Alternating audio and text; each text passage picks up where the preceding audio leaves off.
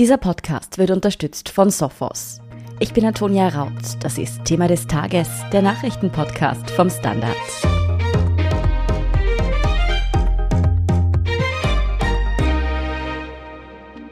Zehntausende Menschen ziehen durch die Wiener Innenstadt. Viele tragen keine Masken, bei noch weniger von ihnen bedeckt sie auch die Nase. Auf ihren Schildern steht Stoppt den Impfzwang oder Schützt unsere Kinder. Diese Bilder boten sich am vergangenen Wochenende erneut in Wien. In kleinerer Form waren sie auch in den Bundesländern zu sehen. Auch wenn die Mehrheit der Demonstrierenden friedlich war, einige wenige bewarfen Medienberichterstatterinnen und Berichterstatter mit Schneebällen und Eisbrocken und auf so manchem Plakat fanden sich verschwörungstheoretische Erzählungen und antisemitische Codes. Viele fragen sich angesichts dessen, wieso dürfen diese Demonstrationen eigentlich noch stattfinden? Antworten darauf liefert Gabriele Scherndl aus der Innenpolitikredaktion des Standard. Sie erklärt auch, wieso der Verfassungsschutz Corona-Leugnerinnen und Leugner mittlerweile als die größte Bedrohung in Österreich einstuft und was dagegen unternommen wird. Ela, am Samstag waren laut Polizei rund 44.000 Demonstrierende allein in Wien auf den Straßen, um gegen die Corona-Politik in Österreich zu protestieren. Und das war ja nicht das erste Mal in diesem Herbst, muss man sagen. Kannst du uns helfen, das etwas einzuordnen? Aus welchem Grund waren denn in Österreich zuletzt so viele Menschen demonstrieren? Ja, also in der Größenordnung bewegten sich natürlich auch einige der Corona-Demos in der vergangenen Zeit. Die Woche davor waren es, glaube ich, ähnlich viele Leute. Und wenn man jetzt von diesem Corona-Themenkomplex weggeht, ist es eigentlich gar nicht so lange her, dass wir auch derartige Teilnehmerinnenzahlen bei Demonstrationen hatten. Das Aktuellste, was mir einfällt, ist da zum Beispiel die Black Lives Matter Demo. Die war ja auch schon während der Pandemie und da haben sich über 50.000 Leute versammelt. Rund ums Museumsquartier war das damals. Also solche Demozahlen sind zwar selten in Österreich, aber es gibt sie durchaus. Ich glaube, nagel mich nicht drauf fest, aber ich glaube, das Größte, was wir bisher hatten, war aber schon das Lichtermeer 1993 mit 300.000 Teilnehmenden. Hilf Menschen wie mir, die da noch nicht geboren waren, nochmal. Worum ging es damals? Das war eine von SOS Mitmensch initiierte und von verschiedensten zivilgesellschaftlichen, politischen und religiösen Organisationen unterstützte Demonstration gegen Fremdenfeindlichkeit und Intoleranz. Das war damals und ich glaube, es ist es bis heute die bislang größte Demo in Österreich. Kommen wir zurück zu jener vom Wochenende. Wie hat sich denn, wenn wir jetzt mal in Wien bleiben, wo es ja bei weitem die größte Demo gab, wie haben sich dort die Teilnehmerinnen und Teilnehmer so zusammengesetzt? Wer war da unterwegs? Also das ist, das wurde ja auch schon viel diskutiert in letzter Zeit. Das ist ein sehr sehr breit gefächertes Spektrum an Menschen. Was sie gerade diese Woche schon klar eint, ist logischerweise eine gewisse Befürwortung von Herbert Kickel. Die FPÖ hat die Demonstration mitorganisiert, die war omnipräsent bei dieser Demonstration. Also ich kann mir nicht vorstellen, dass da jetzt jemand hingeht, der mit der FPÖ oder mit Herbert Kickel überhaupt nichts anfangen kann. Abgesehen davon, ja, da hat man wirklich viele unterschiedliche Menschen, alle möglichen Altersstufen, teilweise auch Babys und wirklich ältere Leute. Es ist ein ziemlicher Misch auch, was die Dialekte angeht. Man merkt, die Leute kommen aus verschiedenen Bundesländern her. Und was man aber schon ganz klar dazu sagen muss, ist, dass, und das wissen wir schon lange und das schreiben wir schon lange, da auch eine ziemliche Durchwachsenheit es von Rechtsextremen gibt. Also die Identitären sind stets präsent bei diesen Demos, schon seit Monaten. Auch eine Organisation rund um den verurteilten Holocaustleugner Gottfried Küssel ist da immer wieder recht präsent. Jetzt muss man natürlich irgendwie wissen, wie der Küssel ausschaut, um zu erkennen, dass man neben mhm. dem steht auf der Demo, das ist mir schon klar. Aber das ist mittlerweile bekannt, dass diese Demonstrationen von Rechtsextremen ziemlich durchzogen sind und auch instrumentalisiert werden.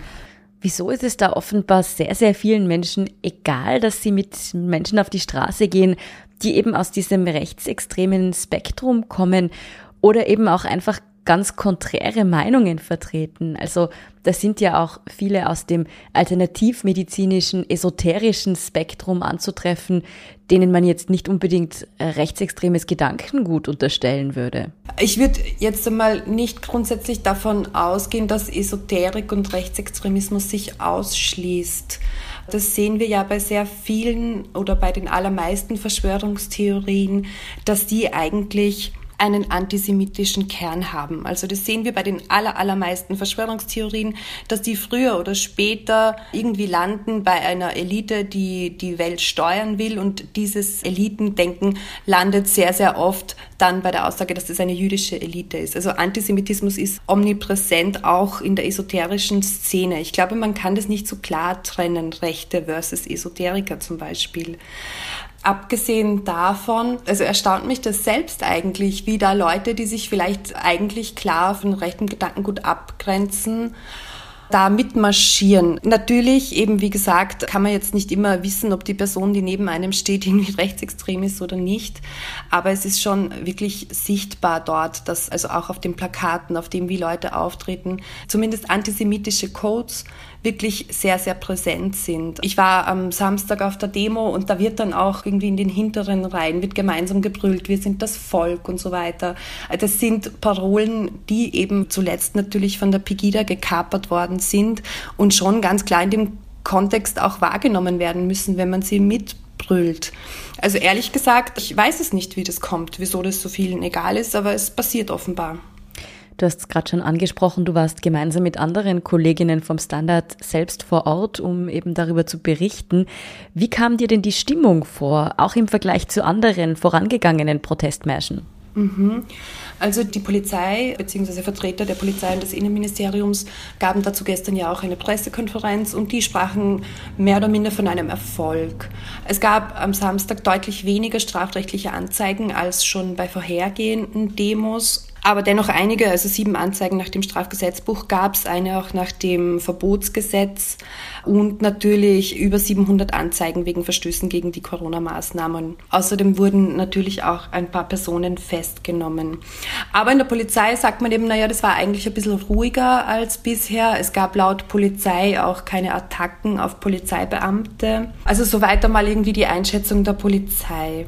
Was die Stimmung angeht, naja, wie soll ich sagen, es herrscht jetzt nicht auf der gesamten Demonstration unter den gesamten 40.000 Leuten eine aggressive Grundstimmung, aber vor allem an der Demospitze ist schon ganz klar eine aggressive Stimmung. Die identitäre Bewegung war dieses Mal zwar nicht mit einem eigenen Banner vertreten, einzelne Personen haben wir dennoch ausgemacht in der Menge.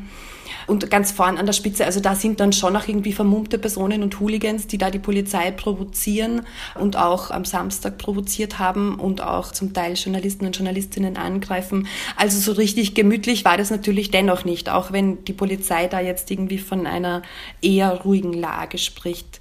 Natürlich lässt sich das nicht für die gesamte Demo sagen. Also es gab natürlich weite Strecken, wo die Leute einfach dahin marschieren und ihre Schilder hochhalten, wie das bei Demos halt so üblich ist. Aber es kam auch zu Ausschreitungen, das muss man dazu sagen, ja. Ich habe ja eben von mindestens zwei Journalistinnen gehört, die vor laufender Kamera belästigt oder angepöbelt worden sind. Wie schwierig ist es denn mittlerweile als Journalistin von so einer Demonstration zu berichten? Wie ist dir das vorgekommen? Also vor allem für die Kollegen und Kolleginnen, die mit Kameras unterwegs sind, egal ob Fotokameras oder Videokameras, ist die Situation tatsächlich eine sehr schwierige. Genau. Du hast es eh schon angesprochen. Es gibt da vom Samstag auch dokumentierte Aufnahmen von Journalistinnen, die irgendwie angepöbelt werden und so angegangen werden. Also wirklich ungut. Es gibt auch Berichte von der Polizei, dass Medienleute mit Schneebällen und Eisbrocken beworfen wurden. Also da ist eine sehr, sehr aggressive Grundstimmung für uns schreibende Journalistinnen glaube ich, dass es ein bisschen einfacher ist. Ich habe ja nirgends ein Standard-Logo irgendwie auf der mhm. Jacke oder ich brauche ja auch keine Kamera. Wir fallen da ein bisschen weniger auf. Was wir schon merken, ist, wenn man dann zum Beispiel mit dem Fotografen zusammensteht, dass irgendwie dann schneller mal blöde Meldungen kommen. Aber ich persönlich habe da jetzt nicht so schlimme Erfahrungen gemacht, muss ich sagen.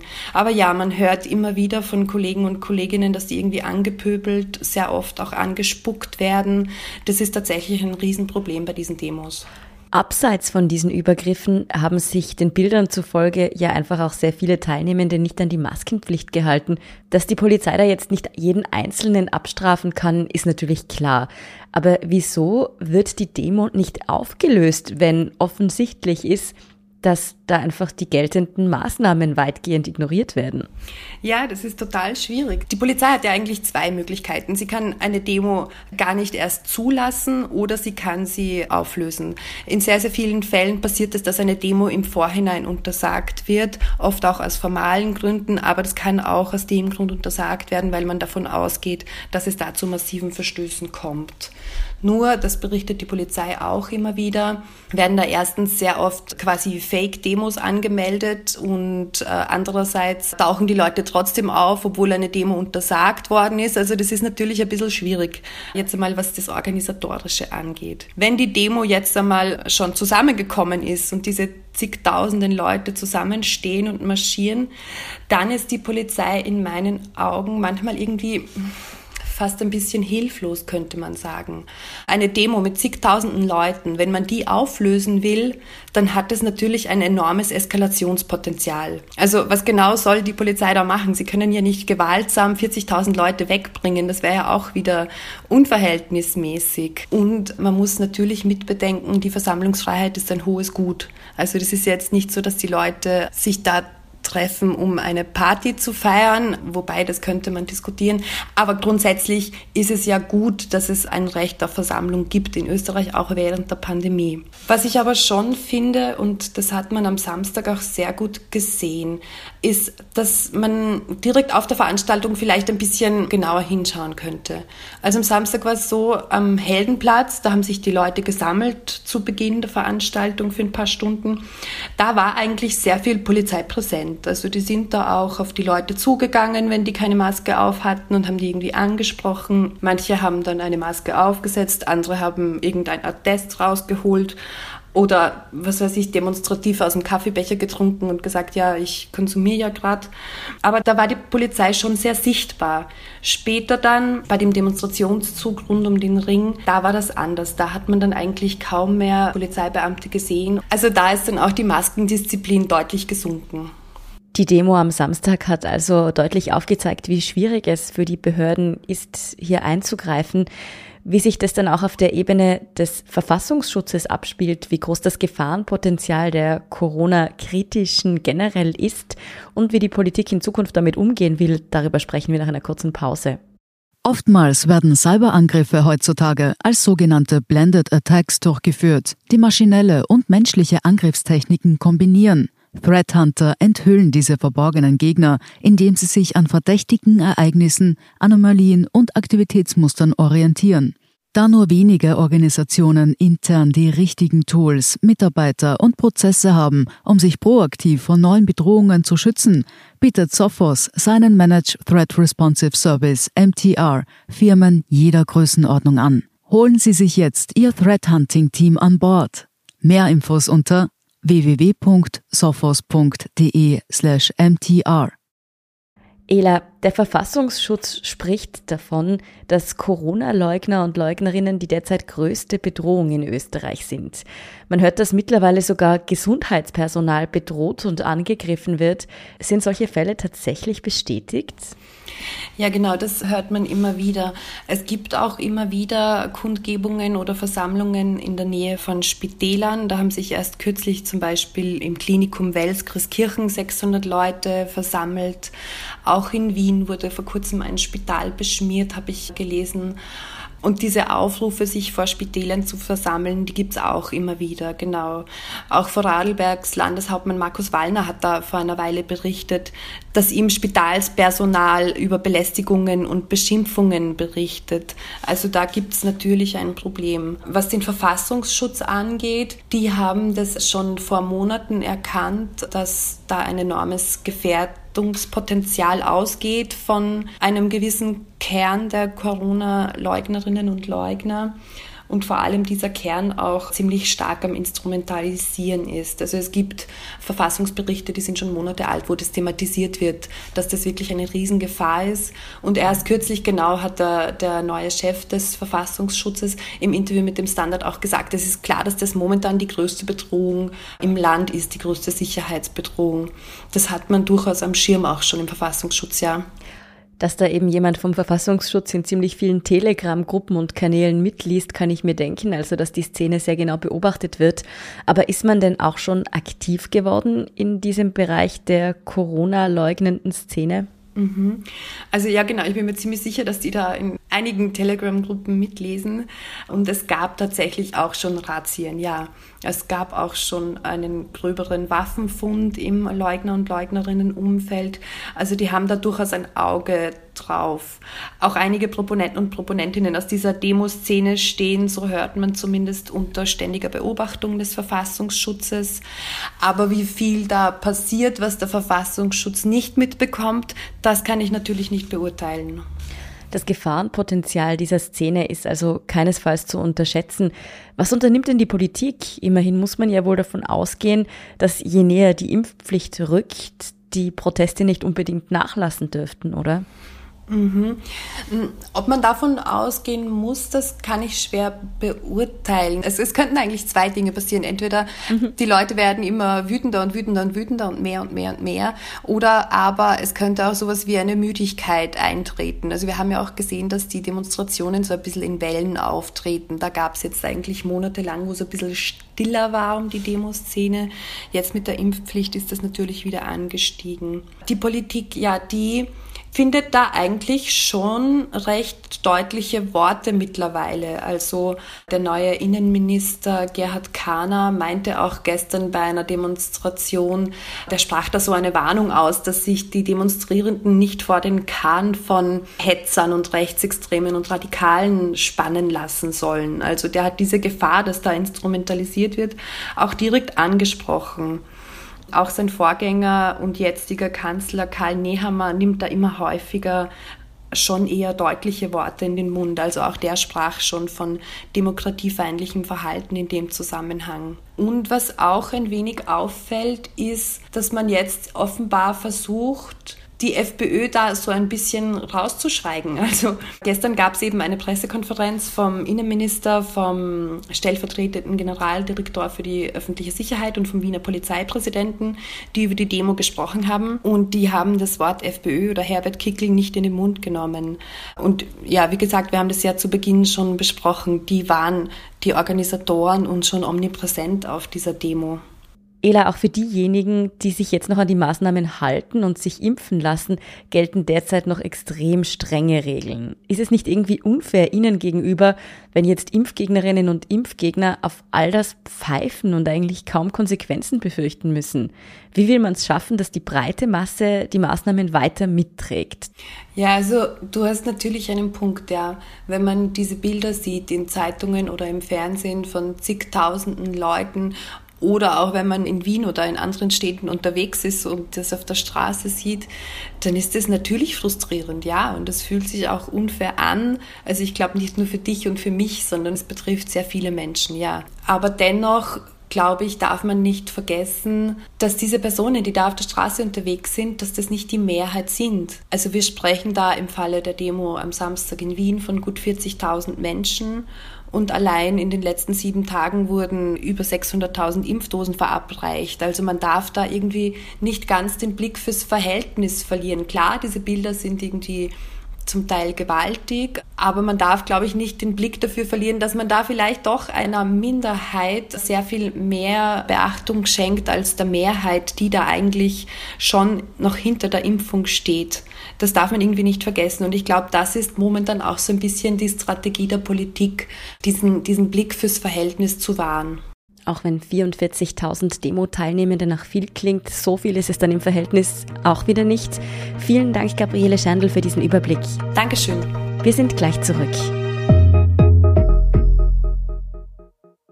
Oftmals werden Cyberangriffe heutzutage als sogenannte Blended Attacks durchgeführt, die maschinelle und menschliche Angriffstechniken kombinieren. Threat Hunter enthüllen diese verborgenen Gegner, indem sie sich an verdächtigen Ereignissen, Anomalien und Aktivitätsmustern orientieren. Da nur wenige Organisationen intern die richtigen Tools, Mitarbeiter und Prozesse haben, um sich proaktiv vor neuen Bedrohungen zu schützen, bietet Sophos seinen Managed Threat Responsive Service MTR Firmen jeder Größenordnung an. Holen Sie sich jetzt Ihr Threat Hunting Team an Bord. Mehr Infos unter www.sophos.de/mtr. Und hier ist, was Sie heute sonst noch wissen müssen. Erstens, die Stadt Wien sorgt mit Klagsandrohungen gegen Teenager für Aufsehen. Konkret geht es um das Protestcamp, in dem Klimaaktivistinnen seit drei Monaten gegen den Bau der Stadtstraße und des Lobautunnels protestieren. Durch die Besetzung der Baustelle würde es zu Verzögerungen des Projekts und zu wirtschaftlichen Schäden kommen, hieß es von Seiten der Stadt. Deshalb wurden nun rund 50 Anwaltsbriefe an Organisationen und Einzelpersonen ausgeschickt, darunter auch eine 13- und eine 14-Jährige. Ihnen könnten Schadenersatzklagen in Millionenhöhe drohen. Die zuständige Verkehrsstadträtin Uli Sima von der SPÖ nannte das bedauerlich, sprach aber von einem Signal.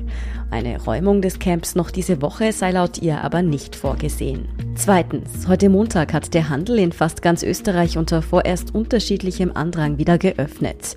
Das gilt für alle Bundesländer außer für Oberösterreich. Dort ist es erst am 17. Dezember soweit. Dann gilt dort, wie auch sonst schon überall in Österreich, nur Geimpfte und Genesene mit 2G-Nachweis und FFP2-Masken dürfen in die Läden. Kontrolliert wird nach Angaben von Handelsvertretungen aber nicht an jedem Eingang. Vielmehr werde mit Durchsagen, Hinweisschildern sowie weiteren Informationen gearbeitet und stichprobenartig auch kontrolliert. Und drittens, nach Max Verstappens verrückter Fahrt zum Formel-1-Weltmeister ist sein Sieg in der Königsklasse des Motorsports nach wie vor umstritten. Der Red Bull-Pilot hatte am Sonntag in Abu Dhabi Lewis Hamilton in der letzten Runde überholt und sich damit doch noch den schon verloren geglaubten Titel gesichert. Verstappen ist der erste Red Bull-Champion seit 2013. Grund für den Unmut bei manchen, zwei Safety-Car-Phasen, überrundete Fahrer, die zurückrunden durften und die neuerliche Freigabe des Rennens eine Runde vor Schluss hätten das Rennen verzerrt. Regelkonform ist Verstappens Sieg aber und unumstritten ist, dass das WM-Finale in Sachen Spannung kaum zu übertreffen war. Ob es angesichts dieses von manchen als unfair angesehenen Rennens nun Regeländerungen braucht, darüber streiten auch die Kolleginnen und Kollegen im Sportressort des Standard. Das können Sie so wie alles weitere zum aktuellen Weltgeschehen auf der Standard.at nachlesen. Danke fürs Zuhören und all jenen, die uns auf Apple Podcasts oder Spotify folgen, uns eine nette Rezension geschrieben oder eine 5-Sterne-Bewertung gegeben haben. Und ein ganz besonders großes Dankeschön all jenen, die unsere Arbeit mit einem Standard-Abo oder einem Premium-Abo über Apple Podcasts unterstützen. Das hilft uns wirklich sehr, also gerne auch Freundinnen und Freunden weiterempfehlen. Verbesserungsvorschläge und Themenideen schicken Sie uns am besten an podcast.derstandard.at. Ich bin Antonia Raut. Baba und bis zum nächsten Mal.